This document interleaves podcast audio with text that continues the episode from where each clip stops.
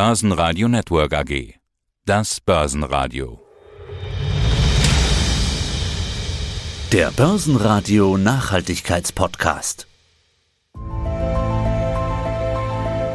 Der Nachhaltigkeitspodcast. Bis 2030 soll der CO2-Footprint halbiert werden. Wir stehen vor einer Nachhaltigkeitsrevolution.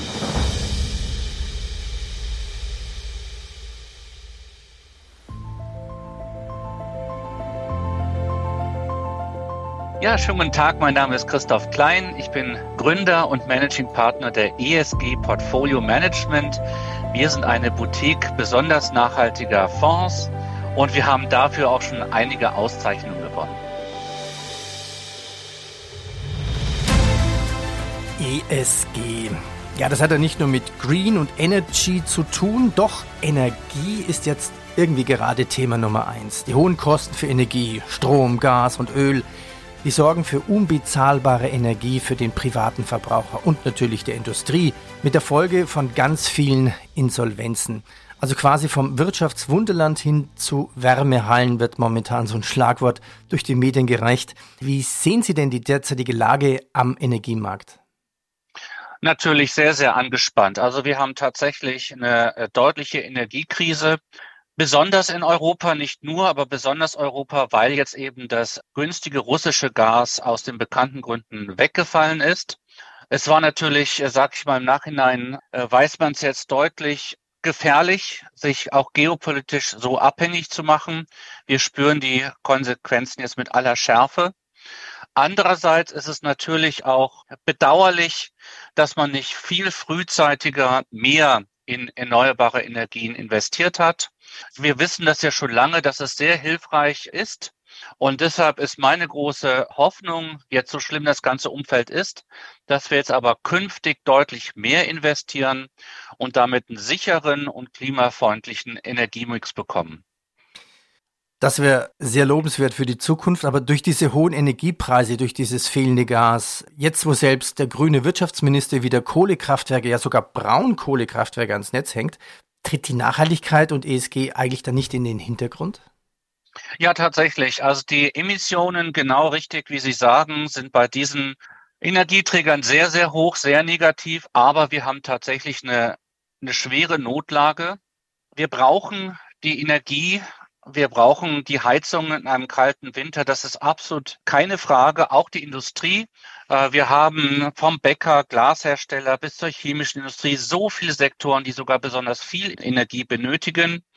Und da muss man natürlich jetzt, sag ich mal, was zur Verfügung stellen, sonst müsste man ganze Bereiche abschalten, was natürlich schwerste Wirkung auf die Wirtschaft hätte, vielleicht sogar zu Massenarbeitslosigkeit führen könnte.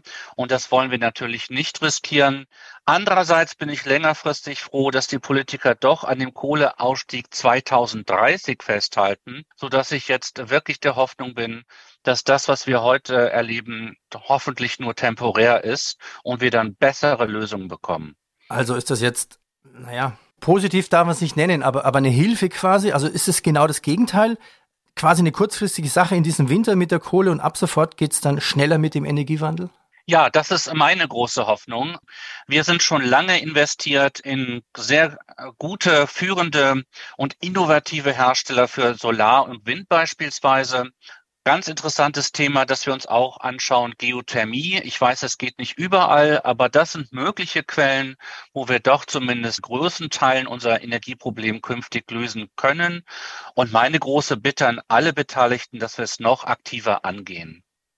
Was gehen wir aktiver an? Wie schnell ist es denn möglich, dass wir uns vom Carbon verabschieden, dass unser Carbon-Footprint quasi auf Null geht? Was ist realistisch? Gut, wir haben leider Engstellen, ganz besonders Fachkräfte. Das haben vielleicht einige unterschätzt.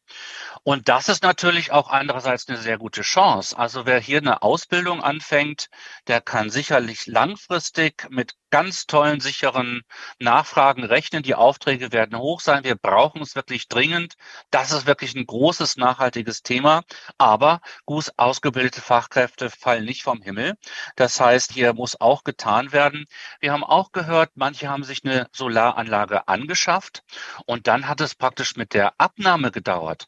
Also hier sind praktisch manchmal auch bürokratische Hindernisse und das war natürlich schade. Ich habe von einem gehört, der den schönen warmen Sommer jetzt verpasst hat, weil es einfach nicht angeschlossen wurde. Und sowas ist natürlich auch schade und sollte man künftig möglichst vermeiden. Auch das, das, das kann ich mir, das kann ich mir sehr gut vorstellen mit diesen, mit den Solaranlagen. Ich habe seit 14 Jahren eine auf dem Dach und ich habe das Gefühl, die bürokratischen Hürden sind nicht wenige geworden in den letzten 14 Jahren.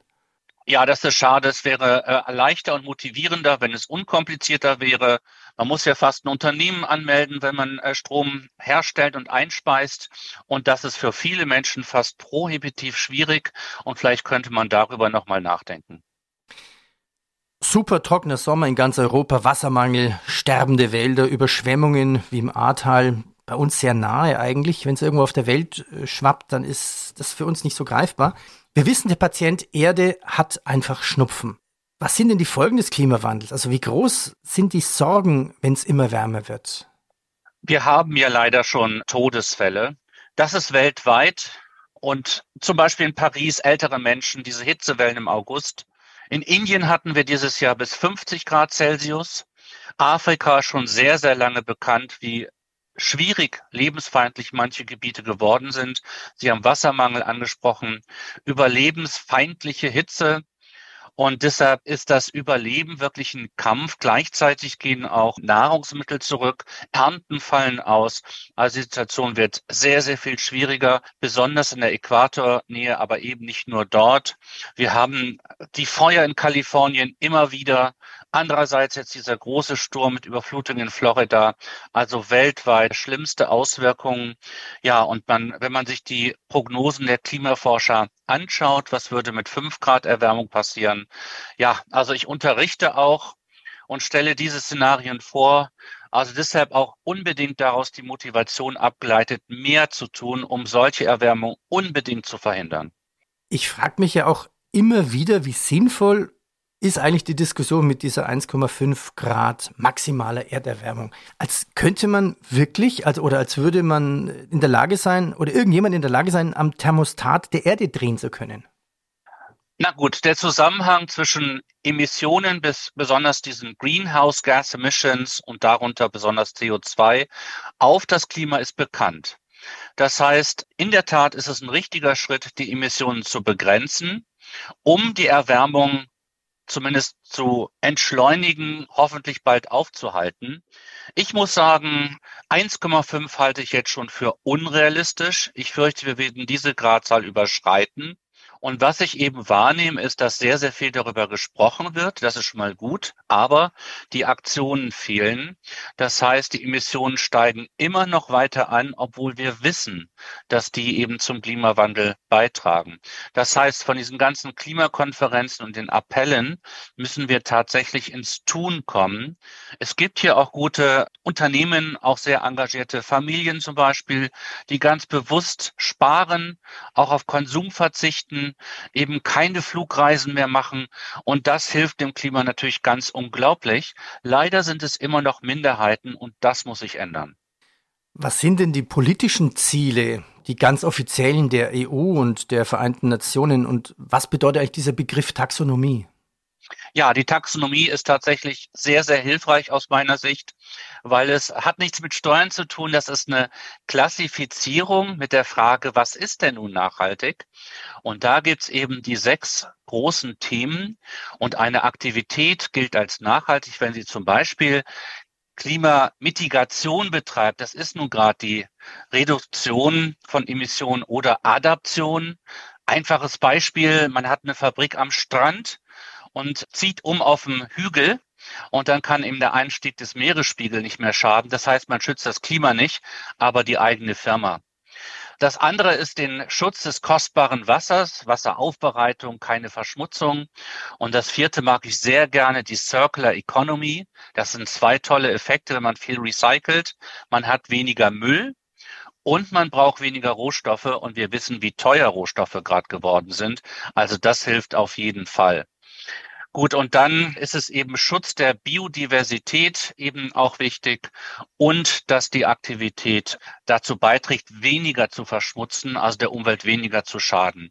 Wir haben also in der EU-Taxonomie momentan sechs Umweltziele. Und wie sieht es mit dem CO2-Footprint aus? Bis wann will die EU raus aus der CO2-Falle? Naja gut, das ist ja, sag ich mal, technisch schwierig. Also Null-Emission wird nicht gehen. Wenn wir nicht mehr atmen, sind wir alle tot. Das heißt, das zweite Thema, was jetzt dazu kommt, ist dieses Offsetting. Man versucht eben auch diese Greenhouse Gases aus der Atmosphäre wieder einzufangen. Das bekannteste Beispiel wäre Bäume zu pflanzen. Es gibt aber jetzt auch Technologie im frühen Stadion, dass das sieht man in der Schweiz oder in Island hat man was, dass praktisch wirklich CO2 entnommen wird.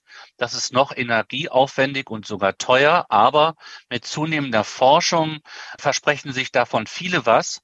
Ich möchte aber ausdrücklich betonen, dass es jetzt im ersten Schritt so wichtig ist, sich noch mehr anzustrengen, die Emissionen im ersten Schritt deutlich zu reduzieren, aber natürlich weiter zu atmen und nicht zu sehr auf künftige Technologie zu setzen. Jetzt haben wir bisher bei uns ja quasi nur über den Klimawandel unterhalten, von diesen drei berühmten Buchstaben, quasi über einen Buchstaben, also Bereich Umwelt, Environment. Dann haben wir noch Soziales, Social und verantwortungsvolle Unternehmensführung, das ist quasi Governance. Wie wichtig sind denn die anderen zwei Buchstaben, S und G wie Governance? Absolut wichtig, unverzichtbar. Also wir haben jetzt natürlich einen Fokus auf E wegen der drängenden Probleme des Klimawandels. Das ist sicherlich in den Vordergrund getreten, heißt aber nicht, dass die anderen Ziele unwichtig sind. Und insofern erwarten wir jetzt sehr, sehr dringend die Taxonomie auf soziale Faktoren. Die ist schon weit gediehen, aber noch nicht veröffentlicht und nicht umgesetzt. Wir wünschen, dass uns, weil zum Beispiel Gleichbehandlung, gute Bildung, Gesundheit eben ganz wichtige Ziele auch für uns sind. Und ich muss Ihnen sagen, mit der EU-Taxonomie für Investmentfonds wird ein, wenn wir in ein Unternehmen investieren, das sehr stark gute Bildung fördert, bekommen wir dafür eine Anerkennung von 0,0. Das ist eben auch nicht fair, weil es eben nur auf Umwelt zielt, was eben nicht richtig ist. Na gut, und Governance, das kennen wir schon eigentlich seit Jahrzehnten, dass es wichtig ist, weil wenn das Management viel zu aggressiv ist, Verschuldungsgrad zu äh, sehr erhöht, kein gutes Risikomanagement oder Reporting hat, dann steigt das Risiko steil an und es können vielleicht auch dann Performance-Erträge auch nicht optimal generiert werden. Also deshalb gute Unternehmensführung ganz zentral, eigentlich schon seit langer Zeit. Ja, schlagen wir die Brücke zu den nachhaltigen Investments Ihrer Fonds. Beide Ihre Fonds tragen ja dazu bei und alle Ihre Fonds streben eine nachhaltige Investition im Sinne des Artikel 9 der Offenlegungsverordnung an. Was bedeutet das genau? Weil das ist ja so eine Art Ritterschlag, oder? Ja, wir äh, stellen uns hier wirklich dieser äh, strengen Anforderungen.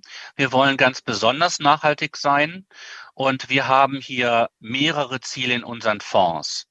Jetzt zur Artikel 9 äh, Status ist eben ganz besonders wichtig, dass wir den Nachweis erbringen, dass unsere Investitionen in den Fonds wirklich eine Wirkung erzielen, eine positive Wirkung erreichen. Und wir messen aber auch die sogenannte mögliche negative Wirkung. Und das sind diese bekannten PAIs, Principal Adverse Impact. Gleichzeitig wollen wir, dass unsere Fonds zu einer Erderwärmung von weniger als zwei Grad beitragen wenn man zitieren darf, Right Based on Science hat gemessen, der deutsche Aktienindex, die Firmen darin haben einen Beitrag zum Klimawandel von vier Grad. Das ist das, was wir eigentlich unbedingt äh, vermeiden wollen. Gut, gleichzeitig haben wir natürlich auch eine lange Ausschlussliste und wir messen dieses Taxonomie Alignment und kommen da auch schon auf sehr hohe Werte. Das heißt, Sie merken schon, wir wollen mit unseren Fonds mehrere Dimensionen der Nachhaltigkeit gleichzeitig ansprechen und wir nutzen auch sehr viel Zeit, dass wir uns engagieren, also mit dem Management der Unternehmen sprechen, um die praktisch noch besser zu machen durch konstruktive Kritik, gute Dialoge. Das ist für uns auch sehr wichtig. Also es klingt sehr umfangreich und auch durchaus komplex, also die PAIs oder Taxonomie Alignments. für den, der jetzt zuhört, der denkt sich, naja, so richtig verstehe ich es noch nicht. Aber vielleicht können wir ja mal ein Beispiel machen. Für eine richtige Firma, die vielleicht bekannt ist, warum sie die reingenommen haben oder vielleicht für ein Beispiel, wo Sie sagen, die wird man nie reinnehmen, weil, weil einfach die Kriterien hier nicht passen. Ja, sehr gerne. Also eine Firma, die sehr bekannt ist, also für Nachhaltigkeit schon seit langer, langer Zeit, das ist die Vestas. Die macht Windräder, hat natürlich ökonomisch ein bisschen gelitten zuletzt, weil einfach deren Rohstoffpreise so stark angestiegen sind. Aber es ist ein Marktführer, Technologieführer, weltweit tätig, also tatsächlich eine sehr große Adresse, die eben auch bekannt ist. Hier ein Top-ESG-Rating von AAA nach MSCI. Und das ist eben selten eine SDG-Wirkung, also Sustainable Development Goals von 100 Prozent. Also in dieser starken Kombination gibt es nur sehr wenige Unternehmen. Das zweite Beispiel, was ich vielleicht anbringen möchte, ist äh, deutlich weniger bekannt, denke ich mal. Und das ist die Sims. Die hat ihren Hauptquartier in Australien und die fokussiert sich auf Metallrecycling. Und das ist eben toll, weil, wie gesagt, Rohstoffe sind teuer, aber Metallherstellung ist auch sehr energieintensiv und hat viele Emissionen. Das heißt, gerade hier zu recyceln macht auch eine ganze Menge Sinn. Also hier auch tolle ESG-Qualität, positive Wirkung und deshalb haben wir da auch sehr gerne investiert. Also Vestas Windräder, die sind ja bekannt, wenn man durchs Land fährt, gibt es die Windräder quasi mhm. mit den runden Kuppeln und dann gibt es die mit den eckigen und die mit den eckigen, da steht oft Vestas drauf. Aber die Sims war mir nicht bekannt, die ist komplett, komplett neu. Ist denn irgendeine der DAX-Firmen bei Ihnen mit dabei oder der, der großen M- und S-DAX-Firmen noch? Also S-DAX, das ist natürlich ein kleinerer Bereich. Da haben wir zum Beispiel die SMA Solar, mhm. die sich auch sehr, sehr gut entwickelt hat. Der Name sagte schon Solar für uns eine ganz äh, wichtige Quelle erneuerbarer Energie. Und was wir uns eben auch wünschen, dass jetzt mehr auch in Emerging Markets gebaut wird. Wir hören einiges Erfreuliches aus Arabien, natürlich viel Sonne dort, aber auch Nordafrika. Das kann eben sehr interessant sein, auch zur globalen Streuung der Energieerzeugung. Und vielleicht kann es auch ärmeren Ländern auch Einkommen verschaffen, nachhaltiges Einkommen. Also deshalb finden wir den Solarbereich tatsächlich sehr interessant. Und Richtung DAX. Gibt es denn überhaupt einen Wert aus den 40 DAX-Werten, die Sie überhaupt auf Ihrer Watchliste haben oder fallen die alle durch? Auf der Watchliste haben wir durchaus einige, nicht sehr viele, muss ich leider sagen. Mhm. Aber momentan sind wir in keinem DAX-Wert äh, investiert. Das heißt aber nicht, dass der DAX besonders schlecht wäre. Wir haben einfach nur, sag ich mal, weil wir eben optimieren wollen, schlichtweg weltweit auch europaweit bessere Werte gefunden, die ökonomisch interessant sind und eben deutlich nachhaltiger. Na, vielleicht hätten Sie noch ein Beispiel für uns, für die Hörer, weil das ist ja mal interessant, nach welchen Kriterien Sie dann diesen Wert auch auswählen. Ja, also wir hatten schon besprochen, wir möchten hohe ESG-Qualitäten, wir möchten eine positive Wirkung auf die Nachhaltigkeitsziele und vielleicht nochmal ein Ziel, was seltener ist, bisschen schwieriger zu investieren, ist eben tatsächlich Bildung. Das ist eben vielen Menschen und Investoren auch sehr wichtig. Und da haben wir die Academedia, vielleicht auch ein Wert, der nicht so sehr bekannt ist. Äh, hier sind wir gerne investiert, AAA ESG Rating und auch sehr hohe Wirkung laut MSCI ESG. Die, die schätzen wir eben auch. Wie gesagt, für sowas kriegen wir eine Nullanwertung, eine Taxonomie. Aber dennoch denke ich, kann man nicht nur auf erneuerbare Energien setzen. Man muss in so einem Portfolio auch streuen. Ja, und da komme ich zu einer ganz wichtigen Frage. Die Börsen sind ja massiv gerutscht jetzt im Jahr 2022. Die Frage habe ich natürlich im Jahr 2020 und 2021 auch gestellt. Aber kann man denn mit Nachhaltigkeit auch Geld verdienen? Ja, selbstverständlich. Also besonders langfristig ist wirklich unsere Mission, dass wir sehr davon überzeugt sind, dass Unternehmen mit nachhaltigen Produkten und Dienstleistungen echte Nachfrage haben, weil deren Produkte wirklich notwendige Bedürfnisse befriedigen. Und deshalb sollten die praktisch erstens weniger Risiko aufweisen, aber langfristig auch bessere Erträge. Das gilt natürlich nicht immer. Temporär kann man mit solchen Strategien underperformen. Dieses Jahr war zum Beispiel, haben über einige Wochen Ölfirmen oder sogar Rüstungsfirmen stark outperformt den Gesamtmarkt, so dass der Vorwurf kam, ESG-Fonds müssen schlechter performen. Das stimmt auf der Seite auch nicht. Also wir haben zum Beispiel rechtzeitig mit DAX-Put-Optionen abgesichert und haben den Markt deutlich outperformen können. Und darin zeigt sich, es geht auch ohne Öl und Waffen. Was ist eigentlich mit der Diskussion, mit dieser Aufweichung der nachhaltigen Kriterien, dass Atomkraft plötzlich ESG-fähig sei oder dass Firmen, die Zement herstellen, zwar nicht nachhaltig sind für die Umwelt, aber positiv für den sozialen Bereich, weil nur mit Zement kann man auch Sozialwohnungen bauen. Ja, hier möchte ich sehr gern wieder auf die EU-Taxonomie verweisen und auch äh, so schwierig und komplex das auf den ersten Blick sein mag, die Anweisungen und Regeln sind doch sehr klar. Und zur Atomenergie, natürlich sind wir unzufrieden, dass es jetzt nachhaltig ist. Wir haben daran festgehalten, Atomkraft weiterhin auszuschließen. Die Hürde ist bei der Stromerzeugung weniger als 100 Gramm CO2 pro Kilowattstunde. Das wird eben von Solar, Wind und Nuklear erreicht. Von Kohle, Öl, Gas selbstverständlich gar nicht. Ne, die würden nicht nachhaltig sein können. Es gibt aber im dritten Schritt der Prüfung das Do No Significant Harm Kriterium. Und hier haben wir mit Atom das Problem, dass wir eben leider sowas wie Fukushima sehen, selten, aber dann ist es ganz schlimm. Und das Problem der Endlager ist immer noch nicht gelöst. Deshalb sagen wir, Nuklear macht significant harm und deshalb kann es nach unserer Sicht nicht nachhaltig sein. Ihren zweiten Punkt Zement, ja, das ist tatsächlich das, was fast am allermeisten CO2 ausstößt, Zementherstellung. Aber wenn es gelingt, die Grenze von einer halben Tonne von CO2 pro Tonne Zement zu unterschreiten, gilt diese Firma, Aktivität und so weiter als nachhaltig. Genau wie Sie sagen, wir brauchen Zement auch in der Zukunft. Und das deshalb mag ich die Taxonomie so gerne. Man sagt nicht, Zement ist so schlecht, wir können, müssen alle Werke abbauen, aber es wird ein ganz klares Zeichen und Ziel gesetzt, ab wann gilt sogar die Zementherstellung als nachhaltig. Und jetzt ist es unsere Aufgabe, die Unternehmen zu finanzieren und zu fördern, damit die diese Ziele erreichen und nachhaltig werden.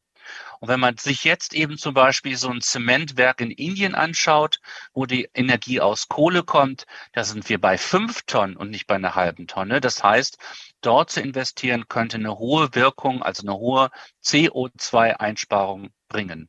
Also man merkt, da spricht ein Profi. Herr Klein, ich bedanke mich schon recht herzlich. Aber auf eins möchte ich hinweisen, weil ich glaube, man ist selber immer bescheiden. Sie wurden jetzt öfters schon ausgezeichnet. Also Gratulation zur aktuellen Auszeichnung des Boutiquen Awards Nachhaltigkeit. Und da möchte ich, möchte ich ein Zitat aus der Laudatio vorlesen.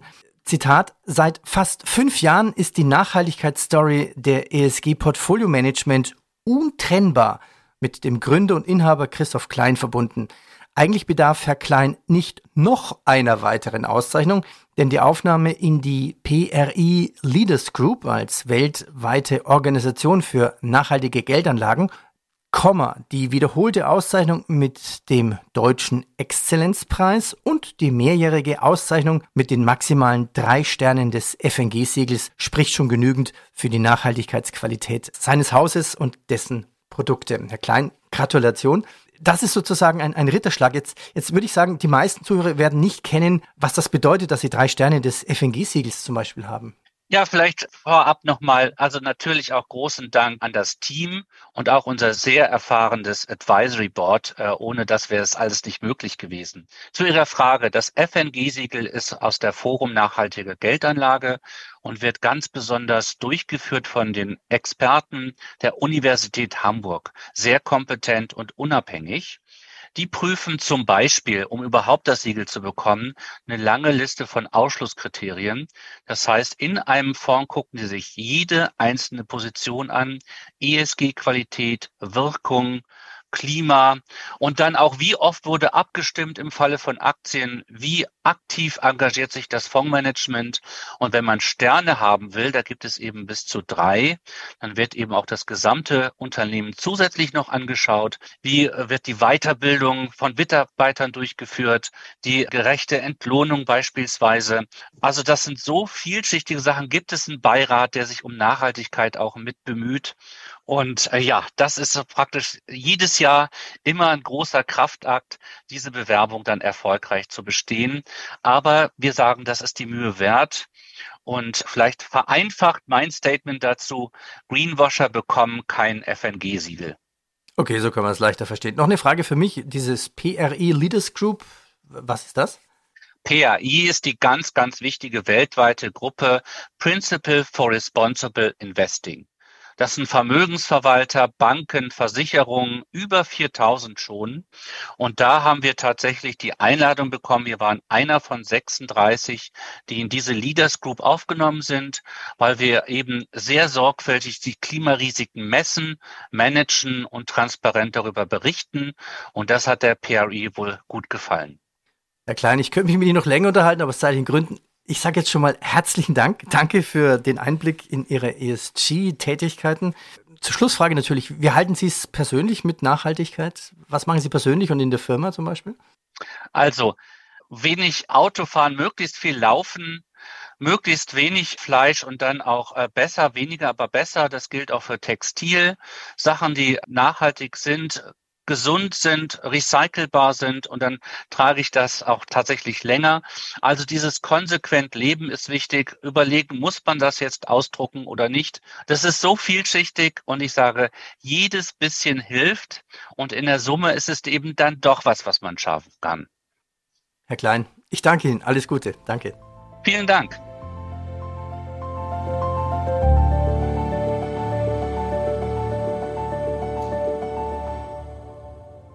Schlussfrage natürlich, wie halten Sie es persönlich mit Nachhaltigkeit? Was machen Sie persönlich und in der Firma zum Beispiel? Also, wenig Autofahren, möglichst viel laufen, möglichst wenig Fleisch und dann auch äh, besser, weniger, aber besser. Das gilt auch für Textil. Sachen, die nachhaltig sind, gesund sind, recycelbar sind und dann trage ich das auch tatsächlich länger. Also dieses konsequent Leben ist wichtig. Überlegen, muss man das jetzt ausdrucken oder nicht? Das ist so vielschichtig und ich sage, jedes bisschen hilft und in der Summe ist es eben dann doch was, was man schaffen kann. Herr Klein, ich danke Ihnen. Alles Gute. Danke. Vielen Dank. Unser Green Deal für Sie, der Börsenradio Nachhaltigkeitspodcast.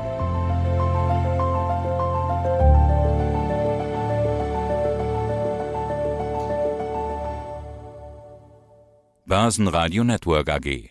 Das Börsenradio.